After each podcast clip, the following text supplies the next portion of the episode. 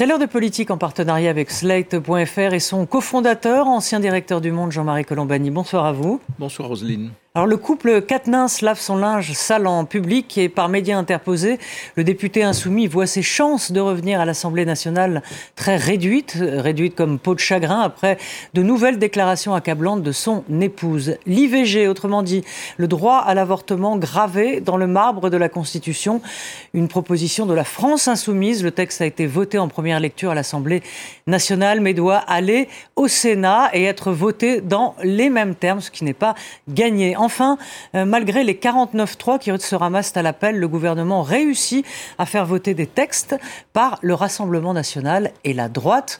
On en parle avec Bruno Jeudi, éditorialiste politique. Bonsoir Bruno. Carole Barjon de l'Obs. Bonsoir Carole. Et Guillaume Darret, bienvenue de France Télévisions. Bonsoir à vous. Et en fin d'émission, la politique sur les réseaux avec Véronique Reissoul de Backbone Consulting.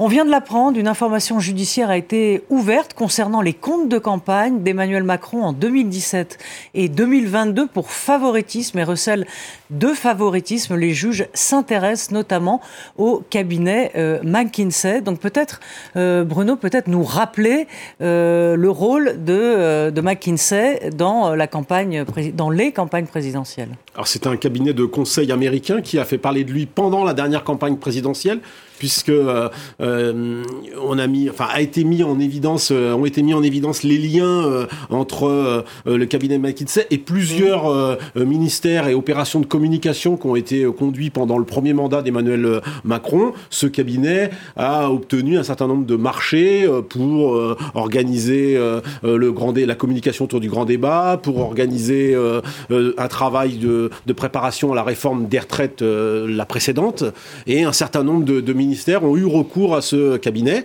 C'est devenu une polémique pendant cette campagne. Les opposants, euh, la France insoumise euh, en tête et euh, le Rassemblement national de, Marine Le Pen, ont attaqué beaucoup Emmanuel Macron sur l'omniprésence de ce cabinet McKinsey qui, en quelque sorte, prenait la place des, hauts fonctionnaires dans le travail de préparation des lois ou dans l'organisation des campagnes de communication du gouvernement on croyait que ça c'était euh, que ce serait renvoi, ça s'arrêterait à une affaire euh, électorale.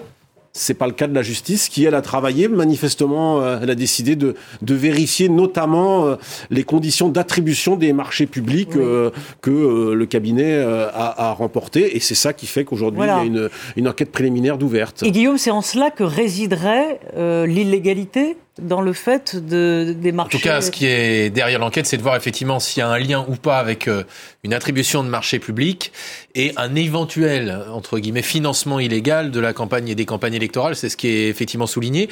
Et ce qui avait déclenché tout ça, rappelez-vous, c'était ce fameux rapport, rapport sénatorial qui avait vraiment révélé cette euh, c'est ce traitement de McKinsey et cette utilisation de McKinsey. Politiquement, c'est sûr que pour Emmanuel Macron, qui s'est toujours enorgueilli de dire moi je n'ai aucune affaire derrière moi par rapport à certains de mes prédécesseurs, ce sera pas facile à gérer euh, politiquement. Et d'ailleurs, à, peine cette information tombée, on a déjà vu dans les couloirs de l'Assemblée nationale les insoumis notamment monter au front, aller devant les micros pour demander que la lumière soit faite et attaquer bille en tête le chef de l'État. Le dernier point, ce qu'il faut ajouter, c'est qu'il y a un certain nombre de députés et d'anciens conseillers d'Emmanuel Macron qui ont travaillé, ont été collaborateurs de McKinsey. Donc tout ça avait euh, beaucoup, euh, j'allais dire, macéré euh, pendant la campagne et évidemment les opposants avaient jeté le. Mais on se demande pourquoi ça ressort, ça ressort aujourd'hui. Bah, c'est le temps de la justice. C'est le temps de la justice. Jean-Marie, euh, Chirac, Sarkozy. Oui. Au-dessus de tout le monde, manifestement. Ouais. Euh, euh, Chirac, Sarkozy, Fillon, maintenant Macron. on peut dire, on peut dire la justice est équilibrée parce qu'après Fillon et Ciotti, le dernier en date, il y a maintenant Emmanuel Macron, donc on peut, on peut jauger les choses comme ça aussi. On peut constater que les juges ne s'interdisent plus rien. Parce qu'au point de départ, l'attribution des marchés publics, c'est un sujet. C'est toujours un sujet d'ailleurs, que ce soit au niveau d'une municipalité, d'une région ou de l'État. Mais au point de départ, c'est une polémique qui vise les, les conseils en stratégie en général pour dire ils font ils, travaillent à la place des hauts fonctionnaires, etc. Or, ça n'est pas vrai. Je veux dire, les conseillers en stratégie sont utiles. Ils sont utiles aux chefs d'entreprise, ils sont utiles dans la prise de décision pour des, des, membres du gouvernement ou pour des ministres ou pour des présidents de région, etc. Ils font œuvre utile, sinon on ne les solliciterait pas. Et après, ils ont des tarifs, en effet, qui sont très élevés. Alors, Emmanuel Macron vient d'un univers, celui de la banque d'affaires, où les tarifs sont exorbitants. Une heure d'un temps d'un banquier d'affaires, c'est colossal aux yeux de, aux yeux de nous tous. Euh, donc les, les, tarifs de ces cabinets-là aussi sont, peuvent paraître euh, énormes, mais en même temps, ils sont inscrits dans, j'allais dire, le fonctionnement normal de l'économie. Donc là, pour trouver, ou, ou, bien on considère a priori que c'est pas bien d'y avoir recours, c'était un peu le point de départ de tout ça, ou bien on regarde les choses dans le détail. Et alors, en effet, dans le détail, il y a guère que l'attribution des marchés publics qui peut poser problème ou être interprétée comme euh, une sorte de euh, voilà, mm. réponse, une réponse qui permet de, on dira, mais ça a quand même contribué au financement par un biais, au financement de la campagne. C'est probablement, probablement ça que les juges cherchent. Manque de chance, ça intervient à un moment où il y a moins de dix jours, le Sénat a voté une proposition de loi qui visait à mieux encadrer justement l'utilisation de ces cabinets de conseil. Le gouvernement avait d'ailleurs promis euh, au mois de janvier de réduire de 15% euh, les sommes allouées à ces cabinets de conseil en encadrant mieux, par exemple en disant à partir de 40 000 euros, il faut qu'il y ait un appel d'offres concurrentiel euh, si on fait mm. usage de ce type de cabinet. Mais ça, ça remet en cause le fonctionnement d'un certain nombre de choses parce qu'il y a des partis historiques en France qui ont toujours fonctionné assistés de leur cabinet conseil je veux dire, et assister de leur cabinet conseil, qui alors pour le coup, là, au vu, au sous de tout le monde, mais c'était en des temps plus anciens, et participer au financement. Et même des campagnes présidentielles. Et, des, euh, campagnes. Des, cabinets, les candidats ont eu recours à ces cabinets. François Fillon, en 2017, pour sa campagne, avait eu recours euh, à ce cabinet pour justement l'aider à préparer son programme. Mais pas seulement, on peut remonter à la campagne de 80. Laissez parler la femme. Le problème qui a été posé euh, par, effectivement, la révélation du rôle que jouaient tous ces cabinets de conseil, ça a choqué les Français parce qu'effectivement, on avait l'impression, euh, d'abord que c'était l'appauvrissement au fond de l'État euh, qui leur sautait à la figure. Bon, euh, peut-être que ça a toujours fonctionné comme ça, mais ça n'était pas dit, donc ça, ça a choqué. Là, il y a une dimension un peu différente, qui est que Macron pourrait être mis en cause personnellement si l'enquête révèle, et c'est apparemment, si j'ai bien compris ce que les juges recherchent, s'il y a eu une contrepartie à l'attribution de ces marchés. Voilà. Ce que disait Bruno tout à l'heure, c'est que des anciens collaborateurs euh, ont été, euh, sont, sont, sont, venus dans le giron de, les, juges euh, devront euh, éclaircir tout ça. Bon, euh, voilà, ce sont des histoires un petit peu complexes quand même, parce qu'il y, a des, il y a des procédures, et les, procédures d'appel d'offres, elles sont quand même assez, en France, encadrées. Alors, autre affaire embarrassante, mais d'une autre nature, enfin en tout cas si, de la nature judiciaire en tout cas, eh bien c'est l'affaire Quatennens, avec donc le, du nom de, du député de la France, euh, insoumises et les insoumis qui ne reverront pas de sitôt leurs collègues euh, à l'Assemblée. Hier, son épouse, qui euh, ne sera, qui ne, qui ne, le sera plus dans quelques temps, puisqu'il y aura divorce, a déclaré, a déclaré à l'AFP, je cite, Cela fait plusieurs années que je subis ces colères, ces crises, ces violences physiques et morales. Ce matin, son collègue Alexis Corbière gardait espoir. On l'écoute. Il y a un calendrier, il y a un agenda judiciaire. Mmh. Nous, à ce stade, nous regardons cet agenda judiciaire, nous l'écoutons attentivement, nous écoutons ce que nous dit, y compris Céline, ce que répond aussi Adrien Quatennens, et nous évolu notre position définitive ou évoluera aussi en fonction de tout ça. Ah. Moi, par ailleurs, un député, je n'appellerai pas à sa démission comme député. Moi, je défends le droit de révoquer les élus. C'est les électeurs qui doivent garder, le contrôle euh, de leurs élus. Alors, euh, Carole, euh, c'est aux électeurs euh, de, trancher en quelque sorte. Est-ce que ça veut dire, dans le fond, que ben, Adrien Quatennens pourrait se représenter à, à l'élection dans son fief Est-ce que c'est bah, ça que ça, veut dire bah, Ça, disons que c'est. Si bien sûr la justice le lui permet. C'est la logique habituelle. Euh, où euh, effectivement on a l'habitude de dire que ce sont les électeurs qui, qui vont décider. Euh, pour qu'il y ait élection, il faut déjà qu'il y ait démission quand même avant de se représenter. Mais le, le, problème qui est posé aujourd'hui à la France insoumise, c'est qu'elle a vraiment fait une règle de croire euh, la parole des femmes avant tout, qu'elle a fait euh, de la lutte contre les violences sexuelles et sexistes et les violences conjugales mhm. euh, vraiment l'un de ses premiers combats. Et, donc elle est dans une situation extrêmement difficile aujourd'hui. D'ailleurs, le, silence assourdissant de Jean-Luc Mélenchon le, le, prouve assez.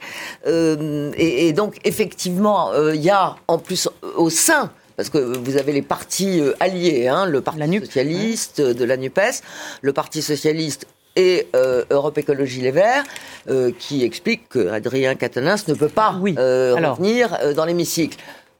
pour la France insoumise, c'est plus compliqué, on la sent dans un grand embarras.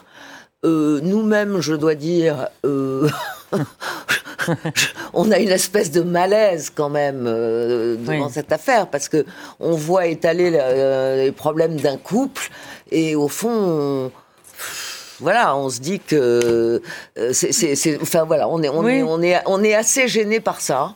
ce qui est certain, c'est que oui, ce sera probablement compliqué pour Adrien Quatennens qui devait faire son retour dans l'hémicycle le 13 décembre puisqu'il a euh, choisi de plaider coupable et qu'il avait reconnu une gifle euh, à son épouse et euh, il devait s'expliquer là-dessus. Depuis les révélations de son épouse, enfin les accusations de son épouse, la situation est effectivement très différente. Vous, vous, comme euh, Carole, vous êtes euh, gêné aux entournures aussi sur ce sujet ou euh, dans le fond vous trouvez que c'est normal en tant comme public, comme politique, ben voilà, qu'ils doivent être dans le fond je, pense transparents. Que, je pense que le piège se referme sur les insoumis. Ils ont fait beaucoup de, mhm. fait de la morale politique, ils en ont usé et abusé. Adrien Quatennens le premier, je rappelle, hein, dans l'hémicycle, il avait indiqué qu'il y avait trop de, de mains courantes de femmes qui restait euh, sans réponse. Euh, manifestement, il avait dû oublier que sa femme avait fait une, main courante contre lui-même. Euh, et Jean-Luc Mélenchon et ses camarades qui ont voulu petit à petit préparer les esprits à son retour, bah, le piège s'est refermé, euh, refermé sur eux et, hmm. la carrière d'Adrien Quatennens, euh, bah, il va falloir que coule beaucoup d'eau euh, du côté de la première circonscription du Nord pour qu'il ait un jour la possibilité de, de revenir s'asseoir dans, dans l'hémicycle. Mais encore une fois, et là, Alexis Corbière a raison, ce sont les électeurs hein, qui décident. Hmm. oui, pour ça, comme disait Carole, il faut qu'il démissionne et ah qu'il se représente. Alors, je, prenais connaissance de, du tweet d'Olivier Faure qui dit Donc, j'ai pris connaissance du communiqué de Céline Katnins. Notre devoir est de dire que nous accueillons sa parole et nous la croyons. Notre responsabilité est d'en conclure que le retour d'Adrien Katnins sur nos bancs est désormais impossible. Quant à Sandrine Rousseau d'Europe Écologie Les Verts, euh, Céline Katnins a pour la première fois pris la parole, décrivant des violences récurrentes Adrien Cadenas ne peut plus siéger à l'Assemblée euh, nationale. Euh, Guillaume, euh, Guillaume ça paraît évident. Est-ce que vous trouvez, comme Carole, que le silence de Mélenchon est un peu assourdissant aussi et en quelque sorte, le met à la fois très mal à l'aise parce qu'il l'avait soutenu dès le début? Il l'avait soutenu, c'était celui qui était, même si c'était pas officiel, son successeur tout désigné pour prendre la suite au sein de la France insoumise. Ensuite, on voit effectivement que ça montre bien que cette NUP était avant tout euh, un accord électoral plus qu'un accord politique et humain sur la durée, puisque dès qu'ils le peuvent, que ce soit sur des euh, raisons politiques ou là sur des raisons plus personnelles, même si la politique va avec cela, euh, le PCF, le PS ou les écologistes se démarquent et tentent de le faire dès qu'ils peuvent. Et on voit bien que sur ce dossier-là, il n'y a pas question pour eux, comme vous en parlez avec Olivier Faure, de se laisser embarquer dans le malaise de la France insoumise. Donc clairement, ce sera un point de, un point de rupture. Et Jean-Luc Mélenchon, ça fait plusieurs jours qu'on ne l'a pas entendu et pour l'instant, il n'a pas prévu de, s'exprimer. Hein.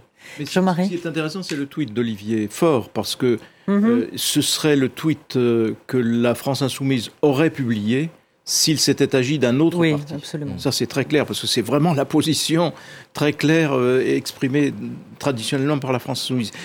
Ils sont les premiers à demander des C'est un sujet où euh, moi, je ne suis pas gêné par le surgissement de ces sujets parce qu'il y a tellement de temps à rattraper, tellement de choses à rattraper. On est dans un contexte tellement, euh, un passé tellement lourd. Et donc, il faut en effet respecter une sorte de, droit à la véracité, de, de, principe, de principe ou de, de, véracité hmm. quand les femmes parlent. Voilà.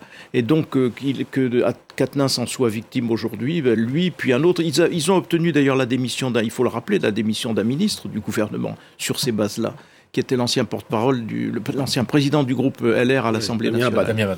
Oui. Voilà. Qui est toujours euh, député. qui est toujours député, mais qui, n'est plus au gouvernement. Donc, qu'il y ait ensuite sanction.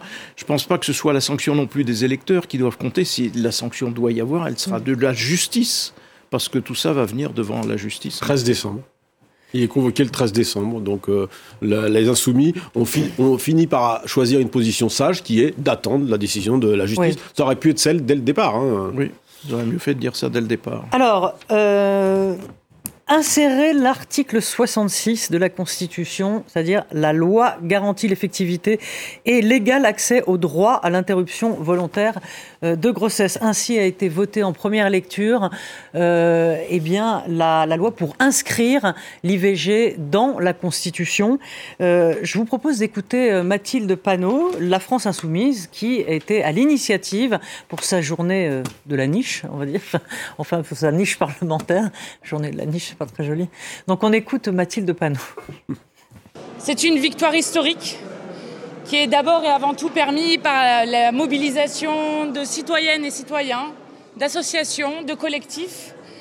Et la France, si euh, nous votons bien le texte tout à l'heure, puisque grâce à cela nous avons fait tomber l'ensemble des amendements d'obstruction, la France serait alors le premier pays au monde à inscrire le droit à l'avortement dans sa constitution.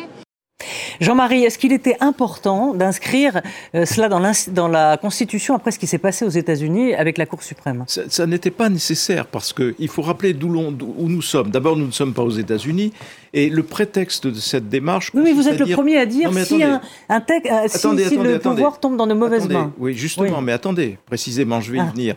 Si, euh, le, prétexte de ce texte, c'est de dire il faut se prémunir contre, contre un retour en arrière. Oui ce qui est noble, enfin, je veux dire, il n'y a, pas de sujet là-dessus. Sauf qu'il faut regarder la jurisprudence du Conseil constitutionnel, lequel a non seulement validé la loi Veil, mais à chaque fois que la loi Veil a été amendée, améliorée, le Conseil constitutionnel l'a validée. Et le Conseil constitutionnel a établi un lien entre l'IVG et les droits fondamentaux de la femme. Donc euh, la constitutionnalité, elle a déjà été établie par le Conseil constitutionnel. Et s'il y avait une majorité hostile extrêmes qui viennent et qui, par la loi, veuillent remettre en cause le droit à l'avortement, elle serait censurée par le Conseil constitutionnel. Voilà l'état de la constitutionnalité en France. Donc cette constitutionnalité existe. Et dans, son premier texte, Mathilde Panot faisait quelque chose qui allait beaucoup trop loin, puisque ça introduisait un droit illimité, etc. Là, la rédaction telle qu'elle est est beaucoup plus sobre et beaucoup plus On parle pas de contraception. Elle est très consensuelle, et je ne vois pas alors pour quelle raison, euh, quel qu'élu que ce soit, la récuse, parce que là, il s'agit simplement de transposer dans un article 66 de la Constitution la réalité de ce qui existe déjà et qui a été encore une fois constitutionnalisé déjà par le Conseil constitutionnel. Donc ça n'était pas nécessaire, mais le résultat auquel on aboutit est d'une certaine façon satisfaisant, pour, devrait l'être en tout cas pour tout le monde. Oui, c'est satisfaisant ou posture ou bah, parce que si, c'était ça ne servait à rien. Je ne vais pas mm. répéter ce que vient de dire excellemment euh, Jean-Marie, mais ça risque au fond d'être un peu redondant en réalité. Euh, voilà, c'est ça la réalité. Donc il n'y avait pas euh, de, de, véritable urgence pour ça. Euh, la loi Veil n'est pas remise en cause en France. On, voilà, il y a eu beaucoup d'émotions après ce qui s'est passé aux États-Unis, c'est vrai. Euh, mais on peut aussi partir du principe que euh, on peut toujours réviser la Constitution euh, dans l'autre sens, même si c'est plus compliqué. C'est vrai que c'est plus compliqué. Donc ça donne une garantie, euh, c'est exact. Mais on oublie un tout petit peu vite euh, à travers ce qui est au fond un vote un peu symbolique, enfin un vote qui doit être confirmé, ça c'est pas gagné. Euh, mais euh, la réalité de la situation, qui est qu'il n'y a pas suffisamment de centres d'accueil pour les femmes euh, en détresse euh, et qui euh, ou qui ont du mal effectivement euh, à se déplacer un peu mhm. loin pour trouver un endroit euh, pour pratiquer une interruption volontaire de grossesse, etc. Et les vrais problèmes, ils sont là. moi, je regrette un peu que ça passe, si j'ose dire, à l'as. Pour, pour, revenir juste d'un mot, au fond, ce qui était, c'était intéressant d'ailleurs de voir le visage de Mathilde Panot parce qu'elle était rayonnante parce qu'elle pense qu'elle pose un geste historique. Mais le geste historique, mm. c'est Simone Veil. Mm. Oui, le geste historique, c'est la loi Veil. Donc là, on a dans une victoire symbolique, certainement, mais ça ne va pas au-delà. Peut-être d'ailleurs, vous pourriez nous lire l'article tel qu'il a été Mais je l'ai lu. La loi garantit l'effectivité et l'égal accès au droit à l'interruption volontaire de grossesse. Il n'y a rien à reprocher à ce texte. Oui, moi je, trouve moi je suis toujours un peu dubitatif de vouloir toujours faire de cette constitution un fourre-tout. les, les, faits, c'est que vous l'avez expliqué, Jean-Marie, euh, euh, au fur et à mesure de la mission l'amélioration de la loi, le texte a finalement été constitutionnalisé de fait. Euh, bon, euh, ce qu'il faut saluer aujourd'hui, c'est plutôt le fait que ce qui est assez rare, hein, il y a eu un travail en commun de, de, du, groupe Renaissance majoritaire et des, des, Insoumis pour arriver à un seul texte. Il y avait deux, il y avait deux textes un peu ridicules. Euh, Chacun cherchait un coup politique à moindre frais. Ce qu'il faut voir, c'est plutôt les embarras de, de, Marine Le Pen et de son groupe qui a changé d'avis deux, trois fois. Tel issu de la loi du 17 janvier 1960. Ah, depuis l'été, depuis l'été, maintenant, le parcours parlementaire de, cette, euh, de ce texte, il n'est pas terminé. il va falloir quand même qu'il soit validé par le Sénat. Or, au Sénat, il y avait déjà une niche parlementaire sur le même thème qui avait été retoquée par la majorité, les Républicains et euh, du centre. Et au Sénat, ça sera sans doute plus difficile. Alors, ça va mettre la pression sur, euh, sur les, les sénateurs Peut-être qu'après la, peut-être qu'après le, congrès des Républicains qui va choisir un nouveau président, peut-être que ça va être un peu plus. Mais qu'est-ce qui, oui. qu'est-ce qui les dérangerait dans le fond, euh, euh, si c'est un, vote symbolique, qu'est-ce qui dérangerait les, sénateurs de droite de, voter euh, Alors dans les réserves qu'on avait entendues, c'était le fait, et justement ça a été retiré dans le dans le texte, ils craignaient qu'on puisse repousser, si j'ose dire, indéfiniment, même si ça n'était pas le cas, euh, la limite pour euh, une interruption volontaire de grossesse. Effectivement, ça, ça a été retiré. Mais clairement, ce qu'on voyait entre la France insoumise et Renaissance, qui était un petit peu la guéguerre au début avec ces deux textes, c'est effectivement cette recherche d'un marqueur politique sur le plan sociétal, euh, parce qu'au sein de Renaissance, les députés comprennent bien que là où ils pensaient avoir une grande réforme sociétale, notamment sur la question de la fin de vie, euh, le chef de l'État se montre beaucoup plus prudent euh, qu'attendu. C'est ce qu'il a dit notamment lors de son retour de, son, de, sa rencontre avec le pape à Rome. Et que là où les députés de la majorité pensaient qu'il y aurait un vrai progrès sociétal, mmh.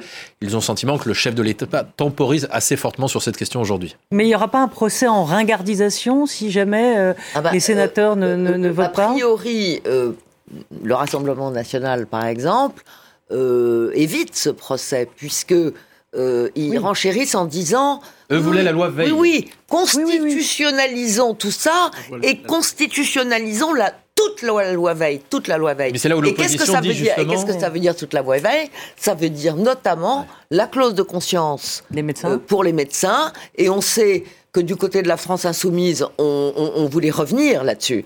Donc euh, là, là-dessus, je pense que le Rassemblement national ne, joue pas mal parce que ils évitent le procès en ringardisation et en maintenant un certain nombre de principes contenus dans la loi Veil. Parce que c'est un procès qui a jamais fait peur au Sénat, celui-là. Mm. Ringardisation. Oui, je crois. Vous avez raison.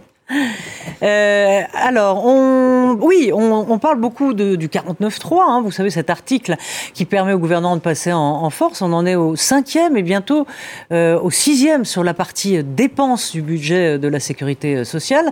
Euh, mais des textes, tout de même, réussissent à passer avec l'aide du Rassemblement national et de la droite. C'est le cas de l'assurance chômage et de la loi LOPMI qui permet un budget beaucoup plus conséquent pour les forces de l'ordre et la sécurité alors, est-ce que c'est une victoire pour Gérald Darmanin? Mais il le doit tout de même, Jean-Marie, à la droite et à l'extrême droite. Donc, comme quand, quand, ils veulent trouver des compromis, euh, eh bien, ils, les trouvent. Oui, alors c'est vrai en même temps que ce texte qui donne des moyens supplémentaires aux forces de l'ordre, c'est difficile quand on est un parti de droite de refuser et de donner des moyens supplémentaires aux, voilà, aux forces de l'ordre. Mais c'est une réussite pour euh, Darmanin, en effet, parce qu'il a le soutien de la droite et de l'extrême droite, et ça n'a pas fait problème du tout. Ça n'a créé aucune polémique, aucune levée de bouclier, ni quoi que ce soit. Donc il avance. Ce sera plus difficile sur l'immigration, parce que sur l'immigration, l'équilibre sera beaucoup plus difficile à trouver. Et c'est là qu'il aura beaucoup plus de mal, je pense, à obtenir un consensus, là où c'était quand même un sujet, malgré tout, entre guillemets, assez facile. S'il veut faire passer sa, sa, loi immigration, il faudra que le volet répressif euh, parce qu'il y a le volet on accueille et on donne euh, du travail euh, aux sans-papiers. Mais d'un autre côté, hein, c'était la philosophie de Darmanin, on est gentil avec les gentils, méchant avec les méchants. Est-ce que là, ce sera plus compliqué Est-ce qu'il faudra durcir euh, le côté répressif? Oui, ce sera plus compliqué parce que euh, ce texte sur la sécurité, au fond, était un texte de moyens pour la police. Et je crois qu'il y a un des députés pendant le débat qui a dit on n'a jamais voté contre un texte qui donne des moyens à la police. Donc la, messe était dite, j'allais dire, presque euh, assez mm. facilement pour Gérald Darmanin. Ce sera plus compliqué pour le texte immigration. Encore que Gérald Darmanin, il arrive au Sénat bras grands ouverts. Si vous voulez modifier la loi, allez-y, messieurs, faites ce que vous voulez. Donc quasiment, ce qui va poser problème, c'est la question des métiers en tension, qui a été ajoutée. Euh, le ministre, d'ailleurs, est assez pour, mais c'est surtout l'Élysée et, et, Matignon qui voulaient ça. Donc la possibilité pour, de flécher sur certains métiers euh, euh, des, des, des, candidats à l'installation en France. évidemment, la droite n'en veut pas, mais Gérald Darmanin leur a dit, si vous voulez faire des quotas, faites des quotas, où on, on, va pas se battre sur les mots. Donc Gérald Darmanin est assez souple, et à mon avis, s'il peut trouver les voies et les moyens, y compris en, reprenant pas mal de propositions des Républicains peut-être même du Rassemblement national, à mon avis, ne se posera pas la question. Il voudra, Guillaume, il voudra le vote de son texte. Guillaume, est-ce qu'il y a des chances que le, texte passe euh Non, mais c'est totalement assumé, y compris d'ailleurs pas que par Gérald Darmanin. Quand vous échangez avec Olivier Dussopt, ils ont fait une, une interview ensemble sur ce texte-là. Olivier Dussopt, qui vient du PS, euh, vous explique que oui, il bah, faut assumer de toute façon, tirer les leçons de la situation des motions de censure, du vote des motions de censure des différents groupes. Clairement, il y a un groupe qui ne les vote pas, c'est les Républicains. Et ce que vous dit le gouvernement, c'est bah, quand il y a quelqu'un qui refuse de nous mettre une balle dans la tête, bah oui, on, a, on est plus enclin à lui tendre la main et à travailler avec eux que ceux qui ont euh, souhaité euh, mettre fin au, gouvernement. Et donc leur pari, c'est de dire de toute façon, ce texte, on a vu l'assurance chômage, le texte d'immigration ou ensuite le texte des retraites, il sera impossible à la droite de ne pas les accepter. L'un des arguments, c'est de dire, vous allez voir, le texte des retraites, ce sera euh, quasiment la réforme qui avait été proposée par Valérie Pécresse. Comment les députés républicains feront pour ne pas voter ce texte-là? C'est le pari qu'ils ont clairement derrière. toute leur motivation, c'est c'est que ça. Et puis dans la logique aussi de passer euh, le texte d'abord au Sénat, c'est évidemment de dire aux sénateurs de droite, faites ce que vous voulez avec ce texte-là, de faire adopter Donner un le texte, tempo, ouais. ensuite d'arriver à l'Assemblée nationale. Un texte qui est inspiré par le rapport sénateur, d'un rapport sénatorial. Oui. Et d'arriver ensuite à l'Assemblée nationale et dire aux députés et les républicains, c'est quand même compliqué pour vous de ne pas voter un texte que vos euh, camarades au Sénat viennent d'adopter. Oui, mais en même temps, euh, moi je suis pas sûr que ce soit si facile que ça pour Gérald Darmanin, parce que le rapport du sénateur Buffet est, est un rapport qui est surtout consacré à l'amélioration euh, des conditions d'accueil et à la simplification des procédures. Donc ça ne peut pas satisfaire euh, la partie des députés euh, LR et peut-être même certains sénateurs qui veulent véritablement, comment dire, une maîtrise de, la politique migratoire. Et, le problème du... Donc ça, c'est pour le rapport du sénateur Buffet. Ensuite, pour le projet qu'on présentait ensemble, Olivier Dussopt et Darmanin, effectivement, euh, il y a le volet euh, métier en tension et donc euh, régularisation des travailleurs qui sont actuellement irréguliers sur notre sol. Mais là, c'est très très flou. On ne sait pas si c'est régulariser seulement ceux qui travaillent. Pour une période ou, même combien de temps Tous les, les clandestins sur notre territoire. On ne sait pas si c'est où et faire venir de nouveaux immigrés pour certains métiers en tension justement. Euh, donc c'est pas clair. Donc Darmanin, il va devoir. Euh, et là, je pense qu'ils vont vouloir être très précis. Et par ailleurs, le volet euh, supposé répressif, au fond, il dit euh, il faut transformer, enfin, il faut inscrire les personnes qui sont sous le coup d'une obligation de quitter le territoire français au fichier des personnes recherchées. Mais en quoi ça résout le problème des expulsions, puisqu'on sait que le problème euh, se pose au niveau des pays d'origine et qu'on n'a toujours pas hmm. trouvé le moyen. Voilà. Donc euh, le problème des euh, laissés-passer consulaires n'est toujours pas réglé. Moi, je pense que pour Darmanin, convaincre l'aile un peu résolue de, des républicains, ça va pas être si facile que ça. L'autre problème, c'est l'autre risque pour Gérald Darmanin, c'est que vienne s'ajouter à ce texte-là la problématique qu'on a vue à travers l'océan Viking, c'est-à-dire que le chef de l'État, la semaine dernière, en marge du G20 à Bali, euh, nous a dit il faut qu'on réussisse, euh, en même temps à à la fois euh, accueillir ces gens qui sont dans des situations très difficiles et en même temps, il nous a dit, je l'avoue, effectivement, nos règles ne sont plus adaptées à la situation telle qu'elle est. C'était le jour où on avait appris qu'il y en avait un certain nombre qui avaient fugué et de toute façon qui allaient être remis en liberté. Et, il nous a renvoyé, quand on l'a interrogé là-dessus, il nous a renvoyé effectivement vers l'examen du texte immigration. Je pense que le risque politiquement et médiatiquement, c'est que finalement c'est ça qui prenne le pas sur la partie euh, qui a été présentée par Olivier et Gérald Darmanin de régularisation des travailleurs sur des métiers en tension. Mm. Au passage, on a oublié que l'Italie, en même temps, en a accueilli pendant le même temps, hein, plus, trois fois plus que l'océan Viking, hein, donc à travers ces gardes-côtes. Mais pour revenir sur les difficultés de, de, Gérald Darmanin, elles sont, elles sont réelles sur l'immigration, je pense. Parce que, en effet, il y a quand même toute une frange qui voudra durcir quoi qu'il arrive. Mais ce qui est gênant dans toute cette affaire, c'est qu'on va encore une fois faire croire à l'opinion qu'on peut maîtriser, régler ce problème une fois pour toutes. C'est un problème évolutif, donc il faudra d'autres textes. Il y en a eu déjà une quinzaine depuis euh, dix ans facilement. Plus, hein, je crois. Oui. Je, Donc, je crois depuis la, loi, la loi Pasqua, on est presque à une vingtaine de. de voilà, et, il y en, aura d'autres parce que c'est un problème évolutif. Regardez la guerre, ce qu'elle produit. La guerre, ce qu'elle produit comme réfugiés venant d'Ukraine. Le, climat. Lesquels ne posent aucun problème tout le monde les absorbe, les réfugiés venus d'Ukraine, sans difficulté.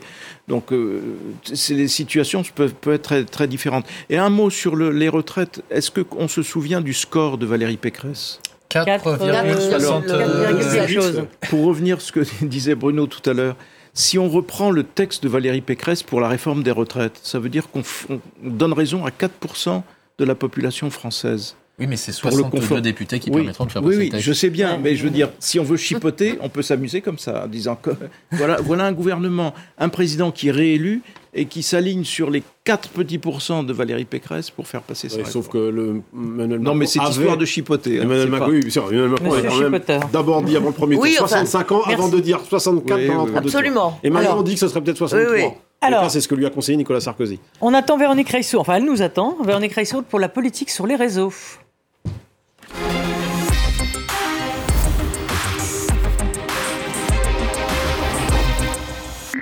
Bonjour, ma chère Véronique. Alors, dans la fameuse euh, journée de la niche, euh, eh bien, il y avait. Euh, donc, je rappelle que chaque, chaque groupe a droit à une journée pour proposer des, des amendements, enfin des lois, pardon, des mhm. textes de loi. Mhm. Il y avait donc, par la France Insoumise, l'IVG, on vient d'en parler, et il y avait aussi l'interdiction de la, corrida eh portée par Émeric Caron, donc l'antispéciste, hein, qui est député de la France Insoumise.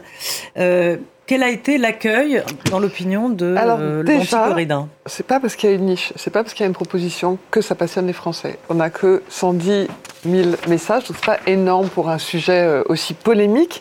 Et quand on regarde les mots qui sont associés dans les messages, bah, c'est surtout d'Emeric Caron dont on parle. C'est surtout lui qui incarne le sujet. Quand on regarde les émojis, euh, on voit que en fait il y a des attaques un peu violentes. Le négatif ressort plus fortement. C'est clairement quelque chose qui est critiqué, euh, la corrida, mais euh, on ne peut pas dire non plus qu'il y ait euh, énormément d'éléments différenciants. Et puis, vous voyez quelques petits clichés sur la paella et tout ça qui rappellent que ça n'est peut-être pas que français. Et des ballons de foot, parce qu'on va y venir.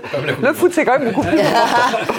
Et donc, si on regarde, si on regarde ce que M. Caron, qui donc incarne ce combat. L'affiche que vous avez là est celle qui a été la plus reprise. Mais globalement, les uns et les autres trouvent qu'il était un peu arrogant, un peu donneur de leçons. Donc il ne sort pas forcément très positif sur le sujet. Même si, dès qu'il y a un soutien sur le stop corrida, ils sont encensés, comme euh, là, ici, monsieur Apathy qui a soutenu euh, le fait qu'il fallait arrêter les corridas, il a été encensé. En revanche, le moindre pour les corridas est systématiquement attaqué ou critiqué. Donc là, ça a été euh, Monsieur Marlex qui a été la, la proie de quelques colibets. Euh, des attaques aussi très très violentes euh, et voire même certaines fois personnelles sur Monsieur Roussel par exemple ou sur euh Monsieur Darville. Enfin bref, Madame et, et, les uns et les autres se font attaquer, très critiquer. Mais le vrai sujet, je vous disais, ça n'a pas suscité beaucoup de débats, c'est que c'est très clivé. C'est beaucoup, beaucoup euh, de discussions euh, des, Antilles qui sont euh, très mobilisées. Mais en réalité, ce qui est ressorti, c'est que les gens ont dit, mais le vrai sujet, si vraiment Monsieur Caron a envie de s'attaquer au sujet de la souffrance animale. Peut-être que c'est un sujet sur l'abattage rituel et sur les abattages des animaux. Là, oui, on pourrait y aller, mm. voire même se poser des questions par rapport aux pratiques de certaines religions, euh, qui est le, message suivant, euh, en disant curieux, j'ai beau parler de milliers de moutons égorgés, on n'en parle pas. Quand on regarde les chiffres, on voit qu'il y a 74% des Français qui disent qu'ils sont pour l'interdiction. C'est un sondage du JDD du mois de novembre. 71% qui sont contre l'interdiction, mais ça là, c'est les Français du Sud. Donc euh, voilà, en gros, on va dire que les Français, les 74%, ils ont répondu oui, c'est pas bien, faut l'arrêter, mais c'est pas un sujet. Ils s'en fichent un peu, ils sont bien élevés et répondent aux questions des sondages. Euh, en revanche, ceux du Sud sont très mobilisés. Et ce qui est ressorti globalement, c'est est-ce qu'il n'y avait pas pour cette fameuse niche un autre sujet que la corrida Est-ce qu'il n'y avait pas une loi que dans quelques départements. Exactement. Interdite en France. Et, donc en fait, c'est si les us et coutumes. Voilà. Et d'ailleurs, et, globalement, les gens réclamaient plutôt euh, un texte sur euh, l'environnement ou une vraie, euh, un vrai texte sur la souffrance animale. Donc, Monsieur Caron n'aura peut-être pas raison, ne passera. De toute façon, on vient de l'apprendre, le député donc a retiré son texte ah. et dénonce l'obstruction parce qu'ils avaient jusqu'à minuit ah. pour voilà. Il y a eu tellement d'amendements de, déposés qu'il n'aura pas le temps, évidemment. Donc, il la retire. Voilà, c'est l'info qui vient de tomber. Donc, cette semaine aussi, le démarrage de la Coupe bon, bah alors là, par contre, ça fait plus parler. Oui, bah, oui. Alors tout le monde parlait du boycott, et évidemment, euh, n'en a rien été. Voilà. Alors, bon, non, on ne peut pas parler de boycott. Euh, il y a eu plus d'1,3 million de messages juste en France, juste avec les mots sur le Qatar. Donc, dites-vous qu'il faut y ajouter les commentaires sur les matchs eux-mêmes. Enfin, voilà. Donc, en gros, on nous avait promis, euh, voilà, on nous avait dit, bah, ça va pas intéresser les gens, ce sera pas du tout intéressant, la Coupe du Monde. Bah, si, quand même. Donc, les uns et les autres commencent à en rire. Euh, sachant que, euh, bah, voilà, il y avait une catharsis euh, attendue et elle va avoir lieu. pour autant, c'est quand même un sujet politique, donc il y a eu quelques petits euh, messages et celui qui a été le plus repris, c'est le geste des Allemands qui ne nous a pas échappé, les fameux Allemands qui ont mis leurs mains devant la bouche. Ce geste a été très salué, il a été très attendu. On attend des Français de faire des gestes de ce type. Et comme le foot, eh bien, c'est quand même un sujet politique pour les supporters. Il y a aussi euh, l'équipe iranienne qui a été très saluée parce qu'ils n'ont pas chanté pendant l'hymne de leur euh, pays. Donc voilà, euh, des tas de, symboles politiques, mais quand même, quand même, le foot, c'est pas que des sujets politiques. Les supporters sont là, ils sont à fond. Alors, je vous passe des, des messages improbables, mais je vous ai retenu les Mexicains qui sont à fond. Alors, ils s'incrusent dans tout, euh, tous les transports, tous les trucs. Donc, ils font porter le chapeau mexicain à tous les Qataris qui croisent, et ça danse, et ça danse, et ça soutient. on a aussi les Espagnols qui eux chantent dans les stades. Et c'est quoi leur hymne? Nous voulons de la bière. Oui, c'est important. Voilà. Zéro les Espagnols, ils ont bien commencé. Donc ils étaient là, ils demandaient de la bière pour ça. On a aussi, bah, bien sûr, les ineffables anglais. Alors, euh, des Anglais qui se déguisent. Les supporters anglais sont toujours les champions du déguisement. Donc eux, là, eux aussi attendent de la bière. Eux aussi attendent de la bière. Et ils ont aussi mis cette buts. Hein, donc, euh, ils ont aussi mis cette buts.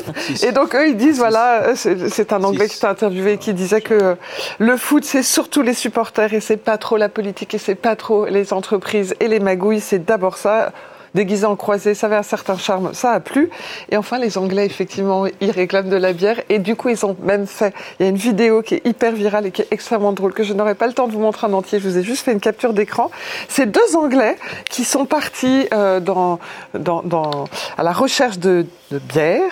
Ils ont fini par rencontrer euh, des Qataris. Ils ont fini par rentrer dans leur maison. Le truc, le, la vidéo est assez drôle et ils ont fini par s'amuser avec un petit lion, parce que bon, l'animal de compagnie là-bas, visiblement, c'est le lion. il y avait une espèce de décalage dans le discours. C'est très drôle, juste pour dire, voilà, en mhm. fait, on peut aussi savourer euh, le, voilà, le foot. Et euh, au Qatar, les équipes, elles Vous savourez le foot, vous? Ah oui, ah oui, bien sûr, oui, bien, sûr, ah, et pourtant, la semaine dernière, Emmanuel Macron avait dit qu'il ne fallait pas politiser le sport. Ah oui, oui mais les deux dimensions sont vraies. C'est un jeu qui passionne, qui passionne la planète entière et qui est passionnant.